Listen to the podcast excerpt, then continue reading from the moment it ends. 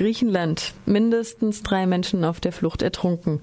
Auf der Insel Chios entdeckten Fischer am Samstagmorgen zwei Leichen an verschiedenen Stränden.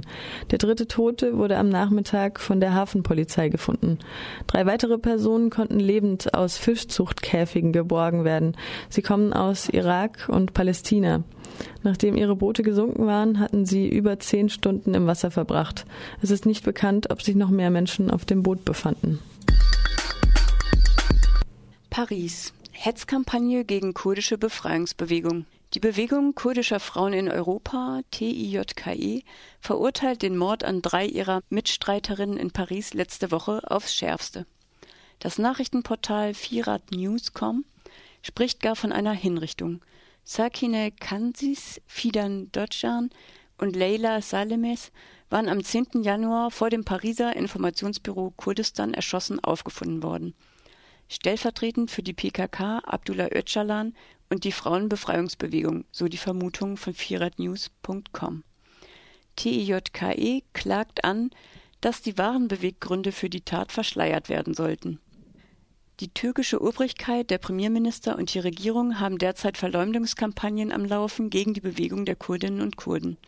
Noch vor Bekanntmachung von Details zu den Morden wurde behauptet, es handelte sich dabei um eine Fehde innerhalb der PKK. Es wurde behauptet, Kansis sei wegen finanzieller Angelegenheiten oder wegen Unstimmigkeiten mit Öcalan ermordet worden. Das Ziel dieser Aussagen ist offensichtlich, diese brutalen Hinrichtungen zu verschleiern und nicht, sie aufzuklären. Tausende haben gestern den kurdischen Kulturverein in Paris besucht, um ihr Beileid auszusprechen. Die drei Opfer waren zu Lebzeiten politisch aktiv für die Belange von Kurdinnen und Kurden. Kansis war Mitbegründerin der Arbeiterpartei Kurdistans PKK, Dojan Repräsentantin des Nationalkongresses Kurdistan KNK. Einige Mitglieder der französischen kommunistischen Partei sowie Repräsentantinnen anderer Organisationen waren am gestrigen Montag ebenfalls zugegen, um ihre Solidarität auszudrücken.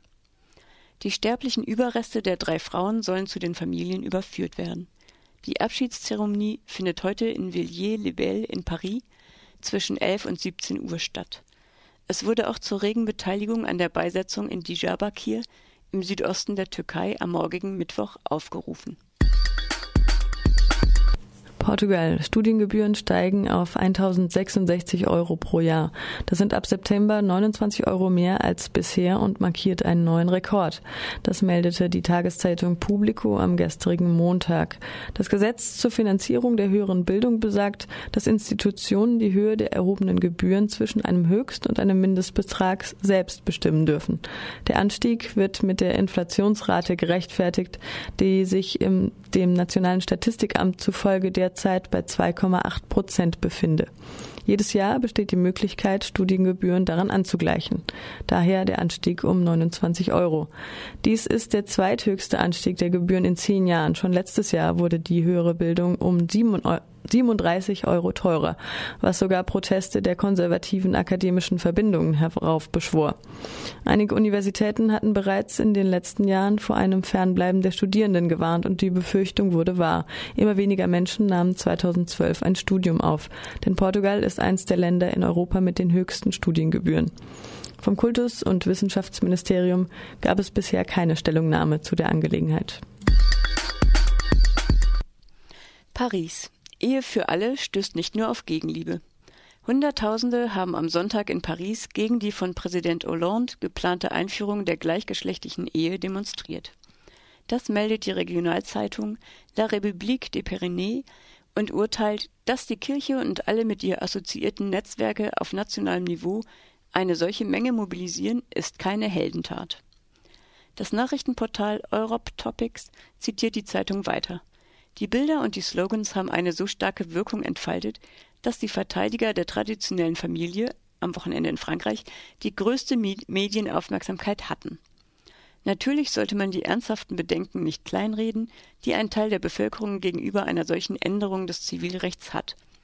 Denn sie beinhalten immerhin den Wunsch nach Gleichberechtigung und juristischer Anerkennung von Familien mit gleichgeschlechtlichen Elternteilen aber es wäre illusorisch zu glauben, dass der Élysée-Palast das Vorhaben zurückziehen wird, auch wenn er so nett war, die Demonstration als eindrucksvoll zu bezeichnen. Gegen die Rentenform der Regierung Sarkozy-Fillon waren noch mehr Menschen auf die Straße gegangen und selbst das hat nichts am Kurs der damaligen Regierung geändert, die auf die Mehrheit im Parlament zählen konnte.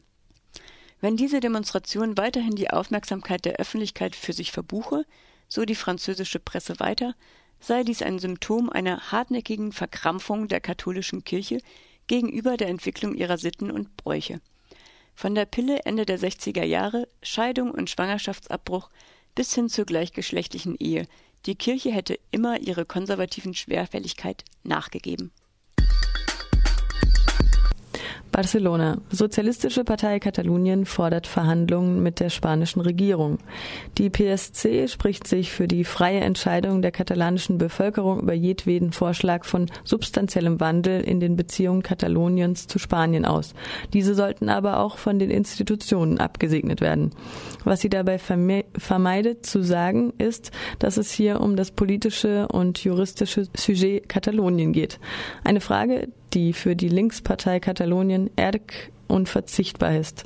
Die Sprecherin der ERG verkündete am gestrigen Montag, dass früher oder später alle Parteien Stellung beziehen müssten, ob sie für oder gegen einen eigenen Staat Katalonien seien. Über die Erklärung der Souveränität, welche von ERG und der nationalistischen CIU erarbeitet wurde und die absolute Mehrheit im katalanischen Parlament hat, wird am 23. Januar abgestimmt. Die sozialistische PSC macht wie angekündigt die Dringlichkeit einer Verfassungsreform bekannt. So solle Spanien sich wirklich in einen Föderalstaat verwandeln, der, Zitat, das Maximum an Selbstverwaltung, ein steuerliches Übereinkommen garantiert und unsere Identität und Kultur anerkennt. Zitat Ende. Weiter heißt es, wir sind uns dessen bewusst, dass ein System mit geteilter Souveränität die beste Form ist, Wechselverhältnisse in der ganzen Welt zu betreiben. Castilla-La Mancha. Proteste wegen der Schließung von Notaufnahmen in 21 Kommunen. Der niedrige Zulauf von Patienten bei Nacht, so rechtfertigt die Führungsperson einer Gemeinde in Spanien die Entscheidung der Regierung, würde die Unterhaltungskosten des Zentrums nicht kompensieren. Die sozialistische PSUE erklärt, dass 120.000 Bürgerinnen und Bürger von den Sparmaßnahmen der konservativen spanischen Regierung betroffen sind. Nun sind auch die Nachbargemeinden aufgebracht. Die Maßnahme sei schädlich. Das bestätigten auch die im Gesundheitsbereich Beschäftigten. Gestern versuchten 61 Bürgermeister der betroffenen Kommunen, sich in einer Regierungsbehörde der Provinz Guadalajara zu verbarrikadieren. Sie forderten ein Treffen mit dem Gesundheitsminister, aber die Obrigkeit versperrte ihnen den Weg, als sie auf das Krankenhaus zusteuerten, in dem sie sich versammeln und in dem sie die Nacht zu verbringen beabsichtigten. Für den heutigen Tag ist eine Demonstration angekündigt. Das waren die Fokus Europa Nachrichten vom 15. Januar 2013.